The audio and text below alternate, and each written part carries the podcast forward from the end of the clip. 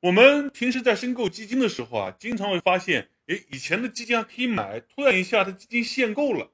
那这个时候原因是什么呢？第一种原因是有意的去限购，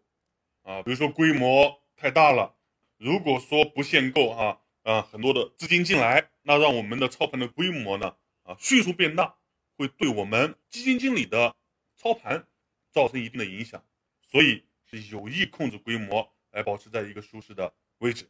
那第二个呢，也是基于对市场的预判。那基金经理呢，也要考虑到接下来的市场对投资者、购买者的这种体验如何。比如说，在今年的这个年初啊，有很多基金经理限购，其实也是基于基金经理对接下来市场啊有些悲观的预期。如果这个时候我不限购，可能会有一些很多的一些投资者啊都都能够买进或者买的很多。那接下来的一波下跌呢？很有可能影响他的购买体验，反而呢对这个基金的后续的长久的发展不会有太好的影响。第三点呢，规模不是太大，突然一下不限购，对吧？有的机构一下买一个亿，那这个时候呢，对当下这种建仓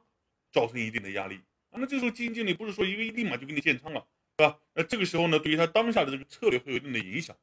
那综合以上这三点，我们能够看到，限购呢其实是为了基金更好的。操盘也是为了我们投资者有个更好的体验，同时呢，也是防止一些大额的申购对当下的基金啊产生一些负面的影响。所以我们可以总结，基金的限购一般是好事。